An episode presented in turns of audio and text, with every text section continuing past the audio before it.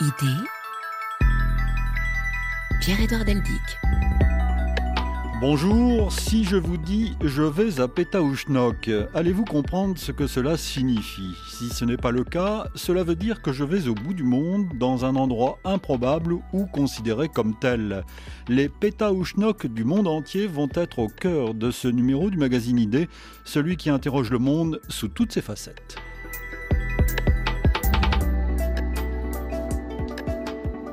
Pétaouchnok, du bout du monde au milieu de nulle part, c'est le titre du livre de notre invité, l'anthropologue Ricardo Ciavolella, qui écrit ceci dans son véritable guide Atlas des lieux insolites, imaginaires ou pas.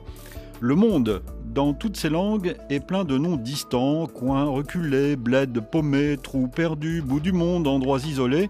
Les humains les emploient dans leur langage argotique, des terres connues, Hollande barbare, ces lieux flotte entre le réel et l'imaginaire. Idée donc diffusée chaque dimanche à 17h10 temps universel, c'est-à-dire 18h10 heure française. Un magazine que vous pouvez aussi retrouver sur le site de la radio, l'application RFI Pure Radio et votre plateforme numérique préférée.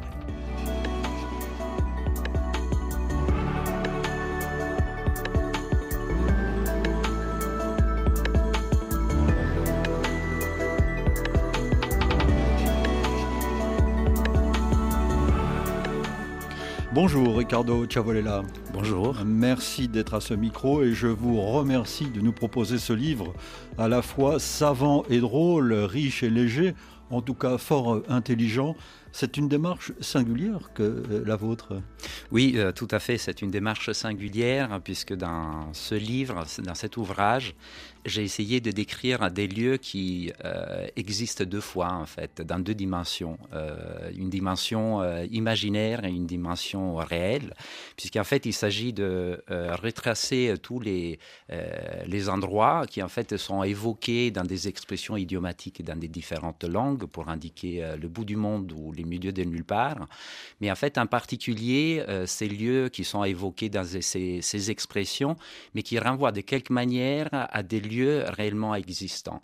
Alors pour moi, c'était euh, parti, euh, enfin au début, c'était une sorte de jeu.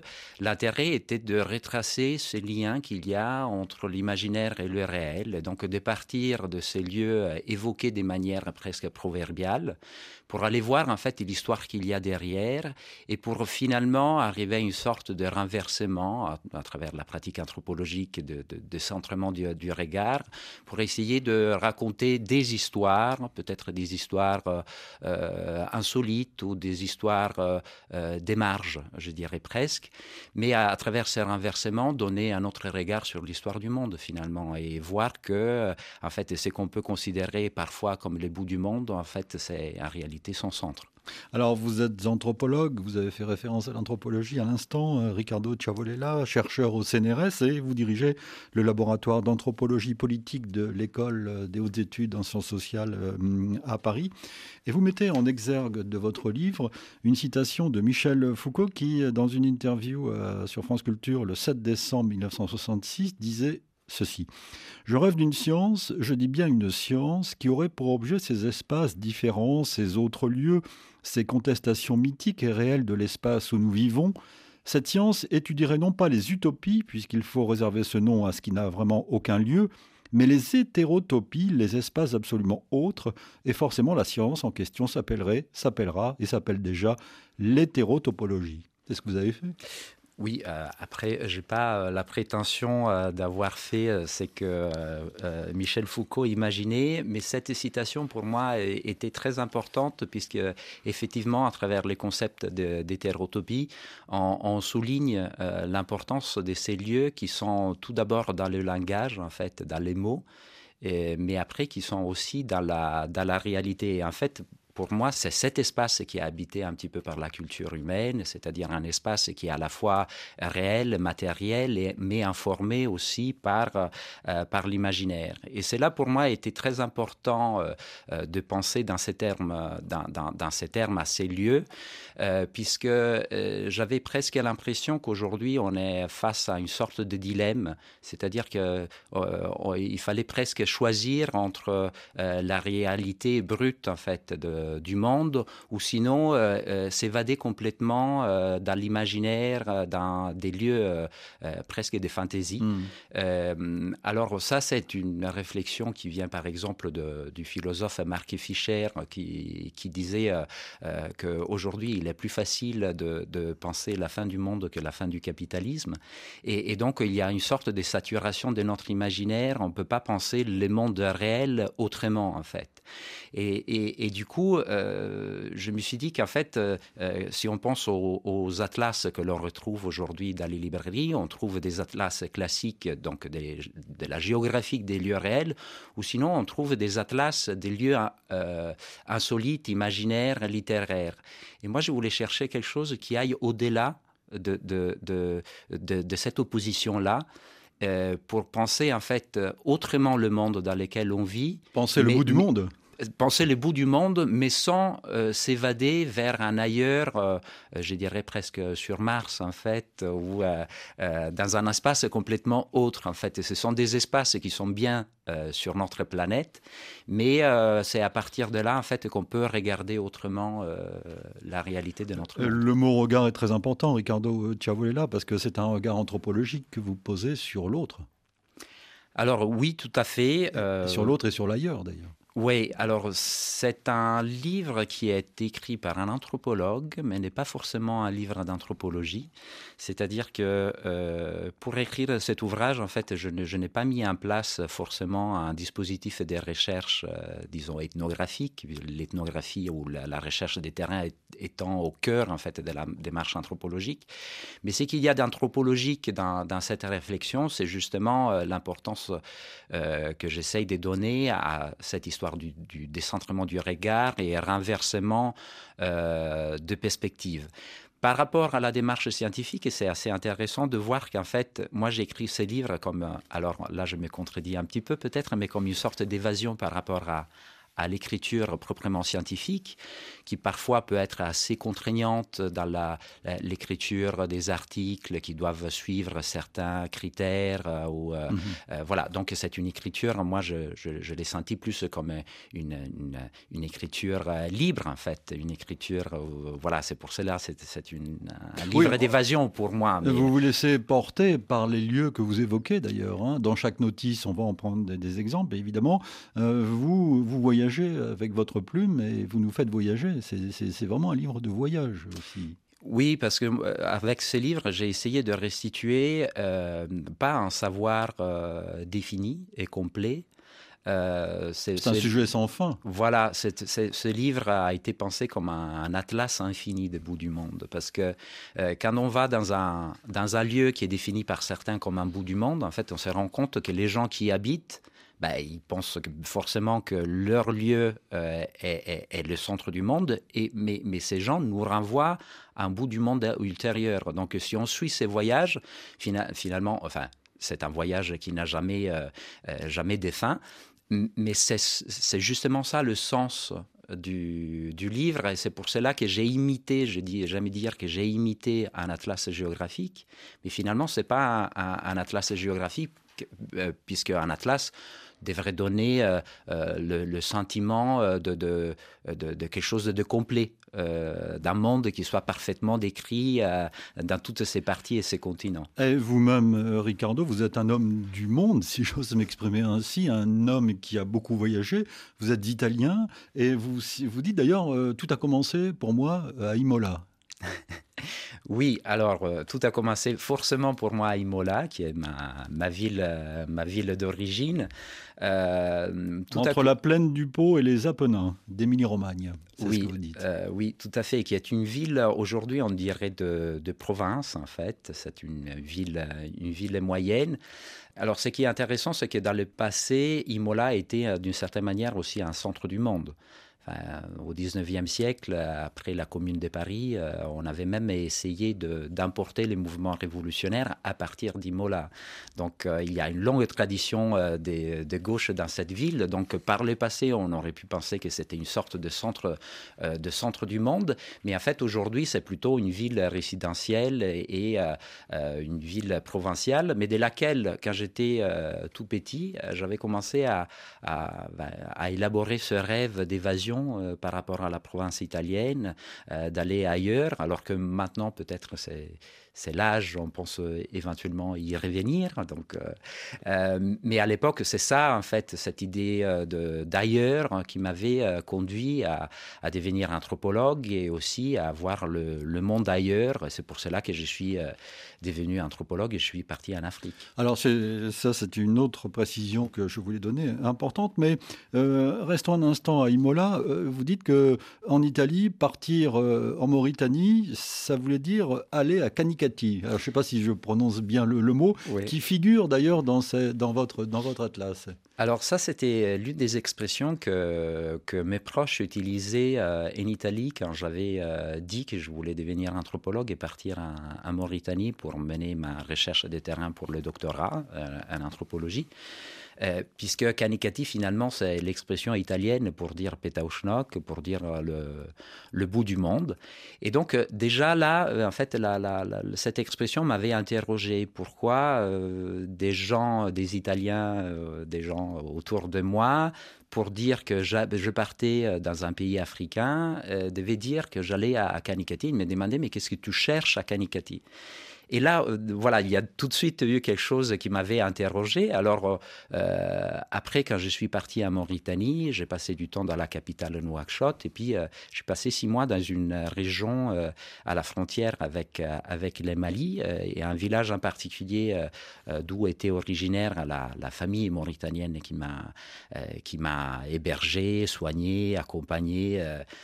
Voilà, j'aime dire ma famille mauritanienne. Et qui la rage, la rage Hein, qui venait de, voilà, de ce village de Larage. Peut-être qu'on vous écoute en ce moment même, hein, Oui, j'en profite pour le saluer à distance, du coup. Euh, et euh, dans, dans, ce village Larage, et, et, en fait, l'histoire a continué puisque euh, quand j'ai pu discuter avec certains intellectuels de l'élite mauritanienne de Nouakchott, en fait, et j'ai raconté de mon expérience à la frontière avec les Mali et j'avais évoqué le nom de Larage. Euh, la réaction avait été euh, mais est-ce que ça existe vraiment? Puisque nous, on utilise le terme la on a toujours pensé que euh, c'était un nom fictif pour indiquer les milieux de nulle part, les pays profonds de la Mauritanie. Et en fait, c'est là que je me suis dit, mais en fait, à Kanikati, d'une certaine manière, j'y suis allé parce que le larrage de la recherche ethnographique était en réalité le, le, Kanikati d'une certaine élite mauritanienne qui avait développé cette expression-là puisque ça venait d'un article d'un journaliste mauritanien, Ould Mahfoud, qui avait écrit euh, Voyage au bout de l'arrage.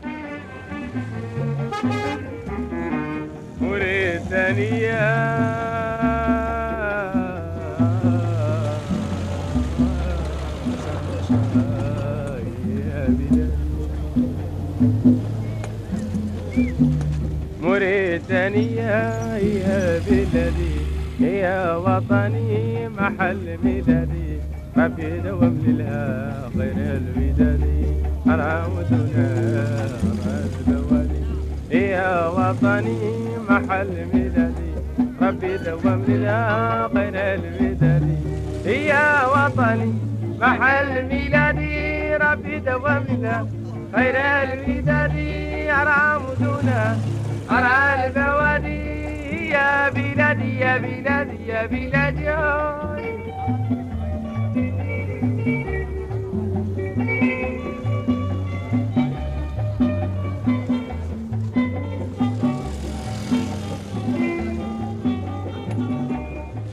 écoutez le magazine Idée et avec notre invité euh, aujourd'hui, Ricardo Chavolella, nous parlons des pétaouchnok du, du monde entier parce qu'il y en a partout des pétaouchnok. Il n'y a pas un pays qui échappe à, au pétaouchnok, si j'ose dire. Alors ça, ça, a été une question que je me suis posée euh, depuis les débuts. En fait, lorsque j'ai eu l'idée de, de, faire une sorte d'atlas de, de mhm. ces bouts du monde, je me suis demandé, c'est une question anthropologique justement, est-ce que l'idée de Petauschnok finalement ne serait pas un, universel? C'est-à-dire que chaque culture, finalement, aurait une manière de nommer l'ailleurs en utilisant un nom propre donc le nom effectif d'un ailleurs. Alors ça peut être fictif ou réel, mais ce nom ce nom qu'on utiliserait pour indiquer un ailleurs lointain, indéfini ou un milieu de nulle part. Alors la recherche a commencé comme ça et en fait je me suis rendu compte qu'effectivement dans plein de langues il y a cette, euh, euh, alors il y a des équivalents mais qui ne sont pas exactement la même chose. C'est ça aussi ce qui est intéressant, c'est que chercher la, traduction de Kanikati ou de Petauschnok nous amène aussi à, connaître les particularités, les spécificités historiques, linguistiques, anthropologiques qui font qu'un lieu est nommé dans un certain contexte plutôt, euh, plutôt euh, qu'un autre. Alors il y a des contextes peut-être où ça n'existe pas, par exemple en Corée j'ai pas trouvé. Ah euh, j'avais demandé à, un collègue spécialiste euh, euh, de la Corée qui m'avait dit mais non ça ça n'existait pas. Je pensais aussi pour la Chine en fait que ça n'existait pas. Et puis j'ai eu la chance d'échanger avec un anthropologue du, département d'anthropologie de l'université de Pékin qui a j'ai essayé d'expliquer Petauschnok et qui m'a finalement m'a dit mais oui oui ça existe c'est Java en fait. Ah oui. C'est Java pour les Chinois.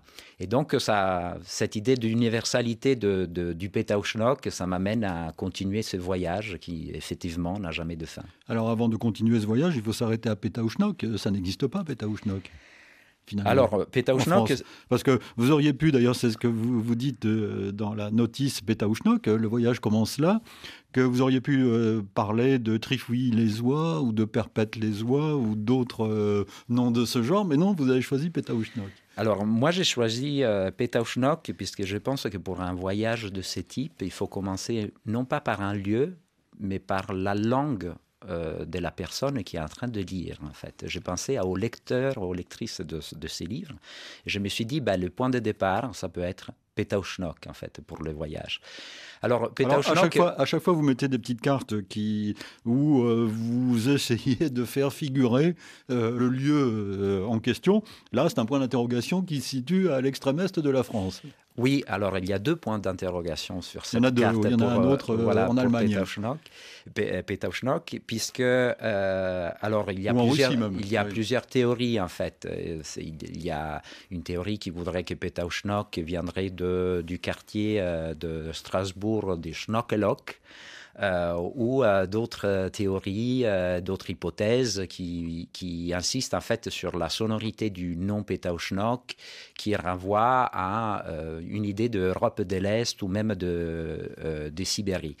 Alors, ce sont juste des hypothèses, mais ce qui est intéressant, c'est que, en fait, les expressions idiomatiques ne marchent pas forcément par une, je dirais, une philologie exacte des choses, mais marchent plutôt par la sonorité, par des associations euh, euh, d'idées. Pour moi, Petauschnok, c'était très important parce que euh, parmi les lieux que je traite dans les différents chapitres de, l'ouvrage, c'est les lieux qui sont les plus loin d'un lieu réel. C'est-à-dire que pour tous les autres cas, en fait, on peut identifier assez facilement le, le, lien avec un lieu. Mais du coup, cette distance de la réalité me permettait d'en faire une notion. Et c'est pour cela que Petauschnok, comme titre, il, y a un S, euh, puisque du coup, ça devient une notion euh, pour euh, une sorte de catégorie pour parler de tous les Petauschnok du monde.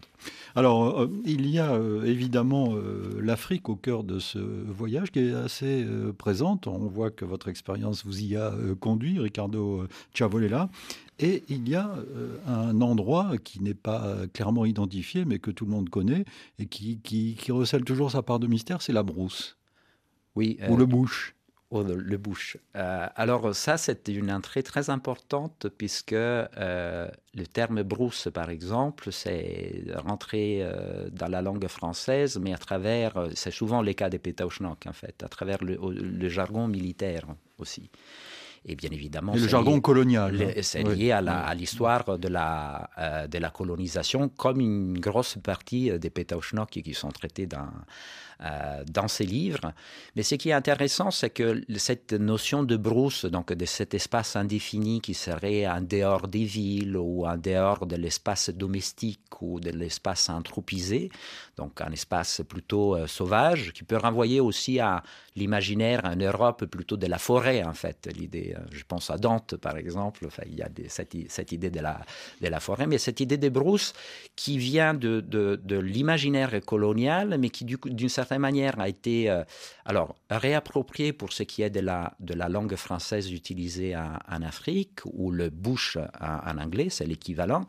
Mais en fait, il y a aussi des versions locales euh, proprement africaine pour nommer cet espace dans cette opposition entre le domestique et, euh, le sauvage. Je pense au monde de Peul, par exemple, dans la langue poulard ou fulfulde, où il y a la notion de l'adé, qui n'est pas exactement ce qu'on entend par brousse dans la langue euh, française, mais qui renvoie quand même à cet espace indéfini euh, qui se situe en dehors du village et de l'espace domestique, un, espace qui est un espace de, menace, mais qui est aussi une ressource euh, indispensable pour, euh, ben, pour le bétail, par exemple, pour la transhumance.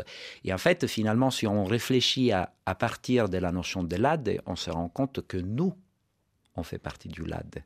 Nous euh, qui sommes ici en Europe, à Paris en ce moment, nous, on fait partie du LAD parce que nous, on fait partie de, cette, euh, de cet ailleurs pour ces gens. Alors parmi les noms, euh, les lieux improbables hérités de la colonisation et des, des, militaires, souvent, comme vous le disiez, Ricardo, il y a par exemple Babelwed ou Tataouine. Oui, tout à fait. Euh, alors, Babelwed, euh, euh j'ai recensé euh, certaines, expressions françaises, justement, qui ont une origine coloniale. Babelwed, il n'y a pas beaucoup de gens, parce que moi, je pose la question, hein, mais quand quelqu'un dit Babelwed ou Tatawin, mais je pose la question, mais c'est où en fait Et parfois, on ne sait pas répondre à cette question-là, alors que Bab el c'est un quartier euh, cosmopolite de, la ville d'Alger.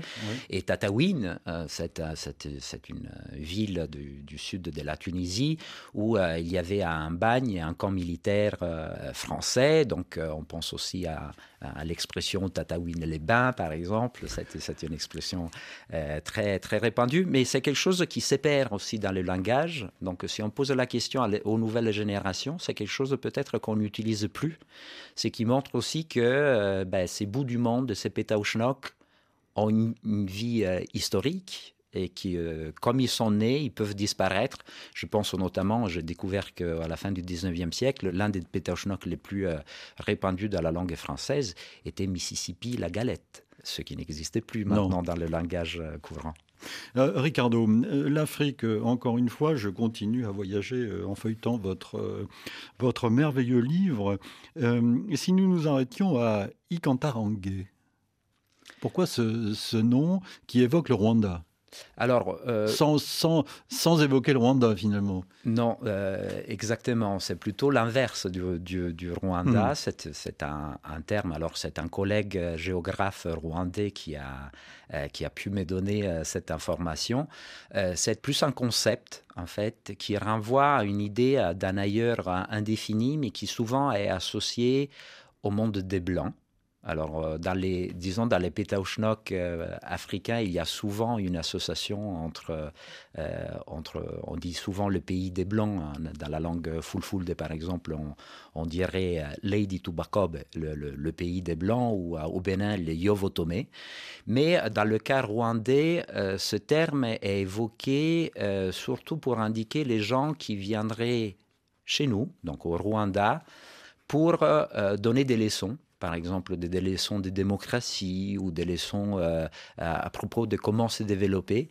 Et en fait, c'est dans, le, dans les discours, euh, euh, disons, panafricanistes ou nationalistes qui insistent sur la dignité, sur l'autonomie culturelle et sur l'autonomie du développement proprement africain ou, national des, des, pays africains. cette idée d'un ailleurs voilà, est associée à cette idée de, du monde, du développement par exemple, ou d'experts, des spécialistes qui viendraient donner des leçons.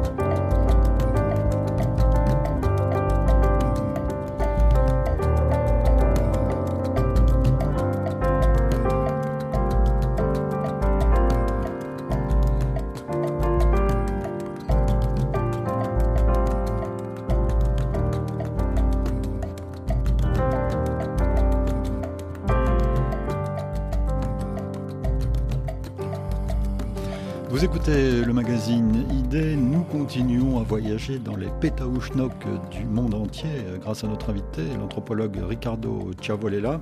Ricardo, euh, restons euh, toujours en Afrique parce que vous nous proposez une escale qui évoque le Bénin, mais qui parle surtout du, Brésil. Et j'ai peine d'ailleurs à prononcer le, mot Xu Gudo, c'est ça?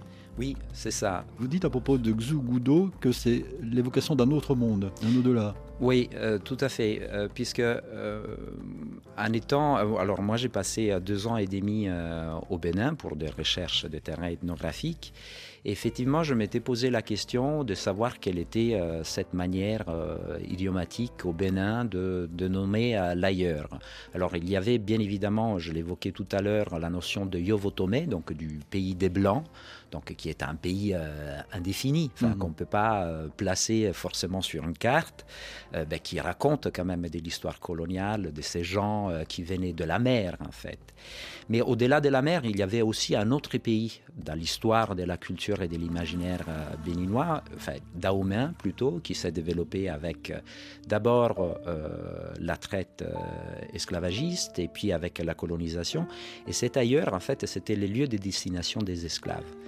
Et, cette manière de l'indiquer était exactement Xugudo, euh, qui signifie au-delà de la mer, puisque la notion d'Amérique d'un lieu précis, géographique et précis, euh, n'était pas euh, forcément dans l'esprit des esclaves. Pourquoi? Parce que l'idée c'était que on arrivait à la mer et on, franchissait cette sorte de barrière qui était une barrière physique, mais aussi une barrière morale, une barrière mythique, imaginaire puisqu'en plus de la culture locale, l'eau est souvent associée à la mort. Donc euh, l'idée de traverser la mer signifiait d'une certaine manière mourir. Effectivement, ça, c'est prouvé aussi par l'histoire de l'esclavage et des cultures nées de, l'esclavage. Il y a une, une, association très forte qui est faite entre le voyage, la traversée, euh, le, passage du milieu, comme on, l'appelle, euh, la traversée de l'Atlantique, cette idée d'aller dans au-delà euh, finalement, puisqu'on perdait toutes les relations sociales, mais aussi l'identité sociale et personnelle au moment où on quittait et, et, on partait. Donc il y a une association entre mer, esclavage et mort, en fait, derrière cette notion. Euh, Ricardo euh, Ciavolella, continuons euh, ce, voyage et faisons escale en Europe à nouveau. je vois que vous citez comme lieu dans ce voyage la belle ville de Navarre en Espagne, de Pamplune. Pour quelle raison? Alors la, raison est, assez simple, c'est que euh, l'une des expressions françaises qui euh, se sont perdues aujourd'hui euh, pour dire Pétauchnok était Pampelune derrière la lune. Alors cette expression est très intéressante qui joue bien évidemment sur la, euh, la sonorité euh, du, du, nom euh, Pampelune, mhm. du nom français de, de cette ville espagnole, pour dire derrière la lune. Mais en fait, derrière cette association, il y a beaucoup plus parce que euh, Pampelune était déjà la ville euh, qu'on rencontrait une fois qu'on avait euh, passé les, Pyrénées sur les chemins de, Saint-Jacques, par exemple. Donc il y avait une idée aussi d'ailleurs, de, dépassement. Mais cette association avec la Lune est, très intéressante puisque dans la, dans la culture européenne, on, le voit aussi euh, au Moyen Âge et à la Renaissance, il y a une association en fait entre la, euh, la Lune et cette idée d'ailleurs, en particulier la fâche cachée de la Lune, d'où l'importance de, cette expression euh, Pampelune derrière la Lune. Par exemple, il y a l'écrivain italien Larios dans le Roland Furieux de 1516 euh, qui, euh, qui a raconté de comment le protagoniste était devenu fou. Pourquoi? Parce que sa raison était partie sur la fâche cachée de la Lune, puisqu'on disait que toutes les choses qu'on perd, aujourd'hui on perd le portable ou les clés, ben on les retrouve où? On les retrouve sur, sur sur la face euh, cachée de la Lune, comme par exemple dans la chanson de Pink Floyd, hein, The Dark Side of the Moon.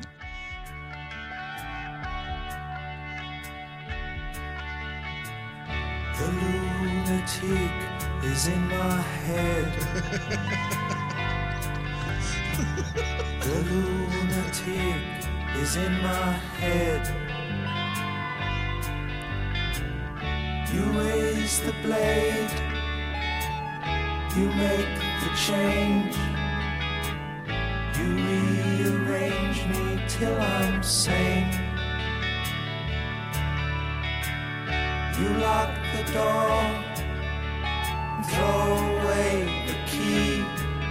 There's someone in my head, but it's not me.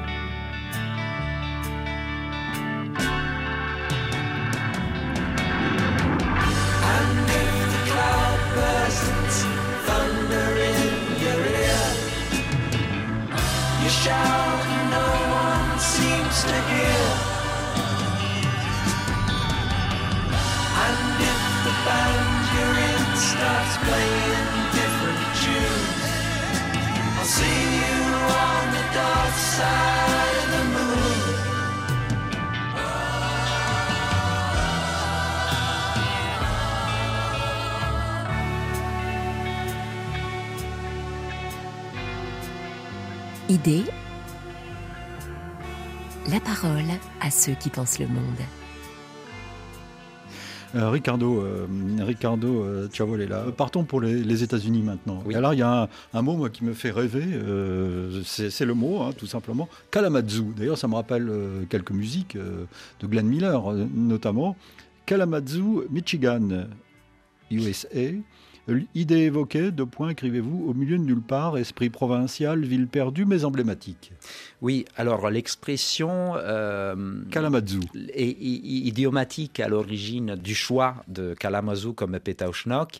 Et euh, les Américains, ils disent souvent pour dire euh, d'ici partout, partout ailleurs, ils disent from Kalamazoo to Timbuktu.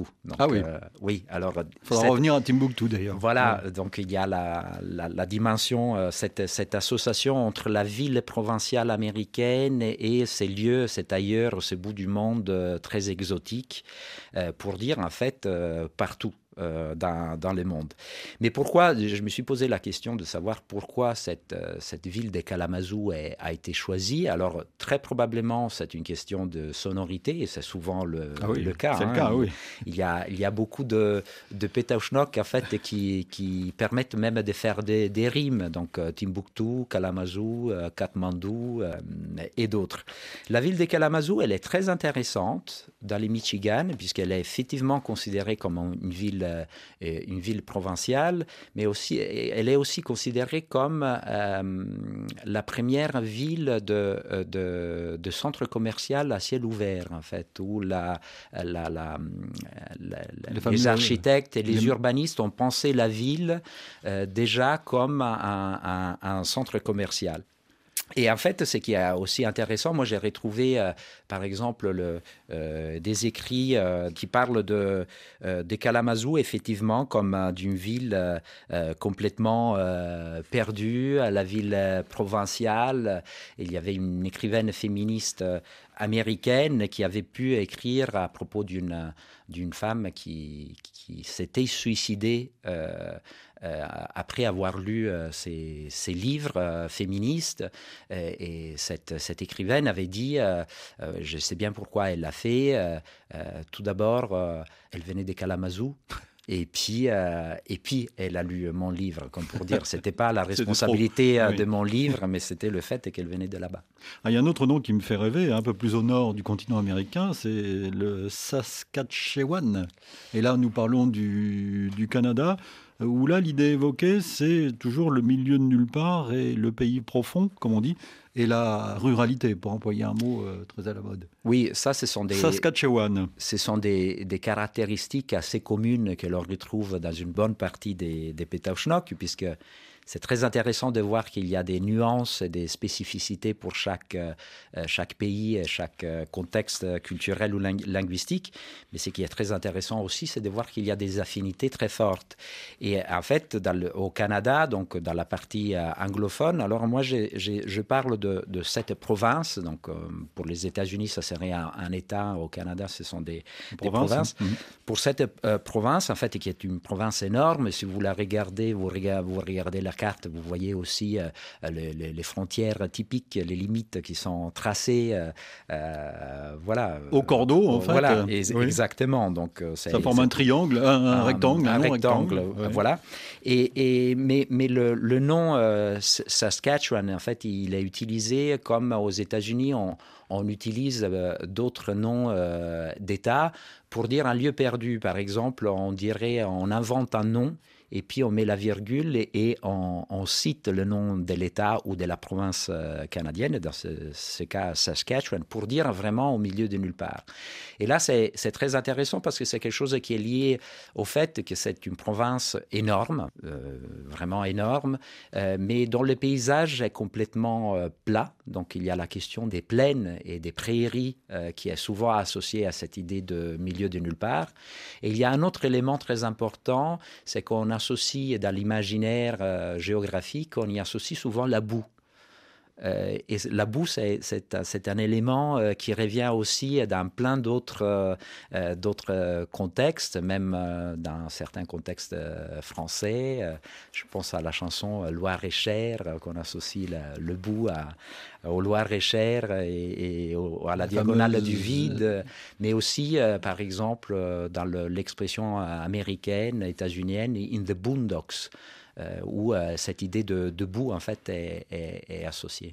Euh, Ricardo, je dois préciser que à votre livre s'ajoute un magnifique site euh, dans lequel vous avez euh, intégré toute la littérature autour de ce thème des Pétaouchnok et euh, de la musique.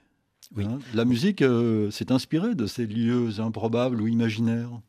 Alors moi, euh, pour, pour faire cette, cette recherche, déjà trouver les Pétaouchnok et commencer le travail de, de, de recherche d'archives, de lecture, j'ai posé énormément de questions aux gens autour de moi qui venaient euh, de partout ailleurs. Alors mes collègues m'ont toujours, anthropologues m'ont toujours regardé un petit peu bizarrement pour dire mais qu'est-ce qu'il cherche lui? Pourquoi il me pose cette question euh, bizarre? Comment on dit euh, Pétaouchnok dans une telle langue ou dans un tel contexte ethnographique? Mais euh, j'ai pu m'appuyer aussi euh, sur euh, ben, la littérature, euh, les livres, mais aussi la musique en fait, parce que la musique utilise énormément dans tous les contextes que j'ai pu que j'ai pu explorer, utilise énormément cette, cette manière idiomatique de, de, de nommer certains, certains lieux.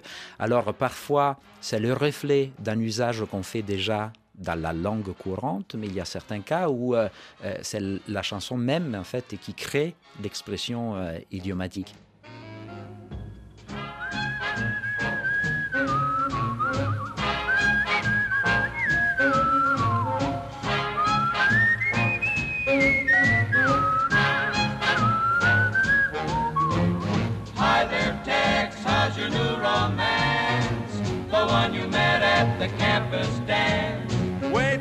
See her, you'll agree. My hometown gal's the only one for me.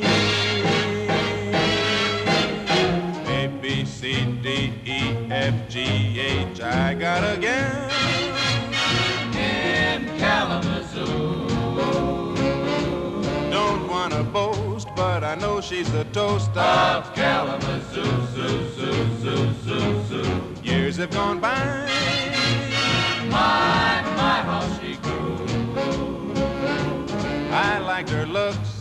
Carried her books In Kalamazoo, zoo, zoo, zoo, zoo. I'm gonna send a wire, hopping on a flyer. Leaving today. Am I dreaming? I can hear her screaming. Hiya, Mr. Jackson, everything's okay. A-L-A-M-A-C-O. Oh, what a gal.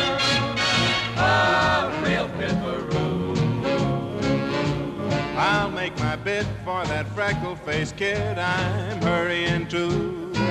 I'm going to Michigan to see the sweetest gal. In Kalamazoo. Kalamazoo. Idée Euh, Ricardo, euh, Ricardo Ciavolella, vous euh, nous proposez une ultime étape, la 80e, hein, euh, il y en a 80, et euh, cette étape nous permet de nous rendre à Tombouctou. Oui. Alors, euh, euh, la première étape était Pétaouchnok, la dernière Tombouctou. Si Pétaouchnok était le point de départ, puisque c'est le point de départ, c'est la langue des lecteurs, j'ai choisi euh, Tombouctou comme euh, euh, point, point final euh, de, de, de cet itinéraire un petit peu entre l'imaginaire et le réel, puisqu'en fait Tombouctou est le toponyme qui est le plus utilisé au monde comme équivalent de Pétaouchnok. Ah oui, Donc, on le retrouve presque dans, enfin, je dirais, dans la plupart des langues européennes, donc aussi en Amérique du Nord, mais aussi dans, dans le contexte d'autres langues, il est possible de, de retrouver, euh, euh, de retrouver Tombouctou. Ce qui était important pour moi, c'était de expliquer ben, toute l'histoire euh, coloniale, l'imaginaire des, explorations, euh, l'imaginaire aussi euh, ethnocentrique en fait de l'Europe par rapport à Tombouctou, l'idée d'un lieu d'abord inaccessible, mais du, duquel il, il serait impossible de s'évader à cause de la présence de populations musulmanes. C'était un petit peu ça le mythe de Tombouctou. Mais j'ai fait un choix aussi. Je n'ai pas voulu parler euh, de la situation contemporaine, puisque cela aurait renforcé en fait cet imaginaire de l'ailleurs. Oui. Et j'ai- je propose en fait une, une, une diversion, je dirais presque, pour penser Tombouctou, puisque le terme Tombouctou a été aussi le nom de certaines colonies de liberté qu'on a données en Amérique du Nord pour nommer les terres qu'on donnait aux esclaves fugitifs qui, fuyaient euh, les États du Sud. Et donc ces colonies de liberté d'esclaves fugitifs ont été appelées à un moment Tombouctou.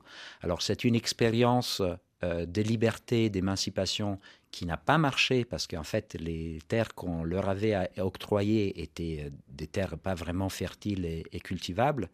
Mais j'ai voulu euh, voilà, déplacer les regards de la de l'actualité pour ne pas renforcer l'imaginaire euh, euh, exotisant euh, à propos de Tombouctou, mais plutôt finir sur cette idée d'une colonie de liberté euh, qui a perdu peut-être, mais derrière Tombouctou, il y a eu ça aussi. Allez, une toute dernière étape, Ricardo, en Irlande cette fois-ci, ça va nous permettre de sortir en musique de cette émission Tipperary.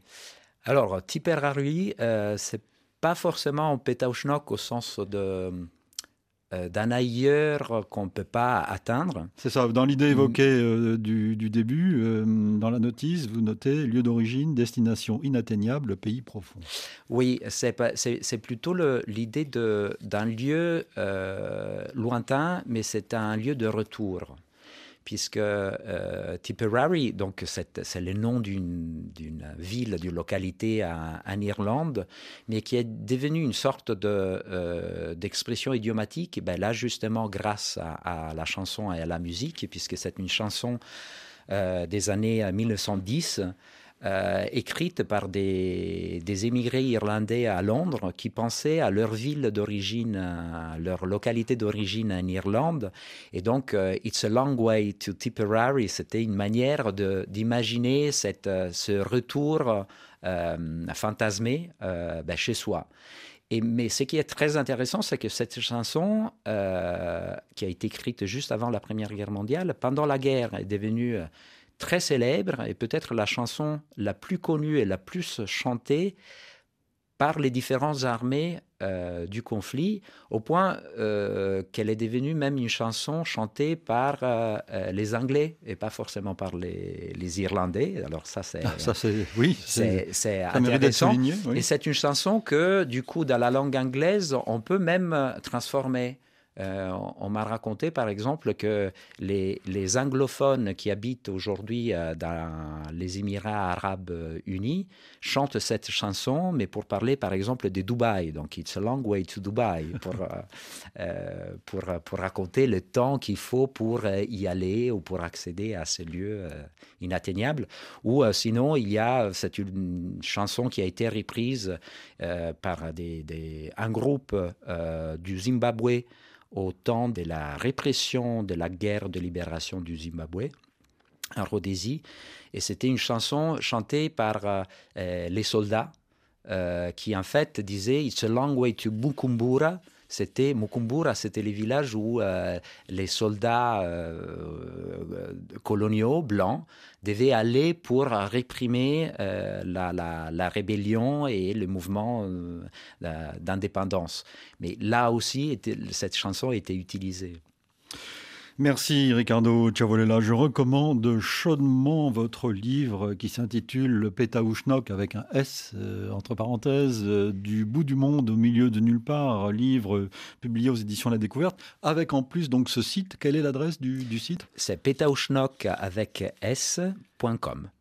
Et Tout simplement. Tout simplement, il y a des vidéos, il y a 10 heures de musique euh, liées à, à Petauchnok, des conseils de lecture, une carte interactive et je vous invite aussi à, à me communiquer à travers le site euh, des Petauchnok euh, que je n'aurais pas vu parce que les voyages continuent. inépuisable. Voilà, infini. Merci Ricardo Ciavolella, vraiment bravo pour ce livre et pour votre travail. Idée réalisée et évidemment par Vanessa Orvansky, une émission que vous pouvez aussi écouter sur l'application RFI Pure Radio par exemple ou votre plateforme numérique. Rendez-vous samedi prochain pour une semaine d'actualité et dimanche pour un nouveau numéro d'idées à 17h10 dans les deux cas, 18h10 heure de Paris. Dans un instant, un nouveau journal sur RFI. Up to mighty London came an Irishman one day. As the streets were paved with gold, sure everyone was gay, singing songs of Piccadilly, Strand, and Leicester Square, till Paddy got excited. Then he shouted to them there, It's a long way to Tipperary, it's a long way to go. It's a long way to Tipperary, to the sweetest girl I know.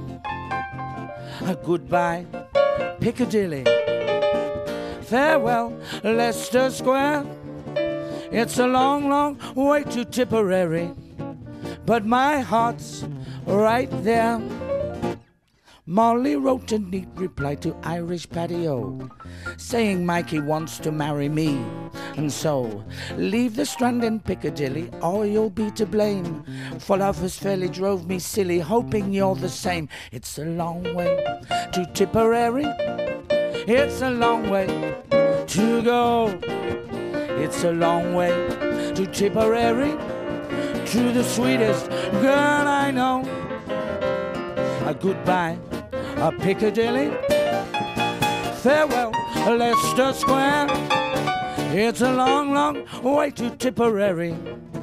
But my heart, my heart, my heart lies there.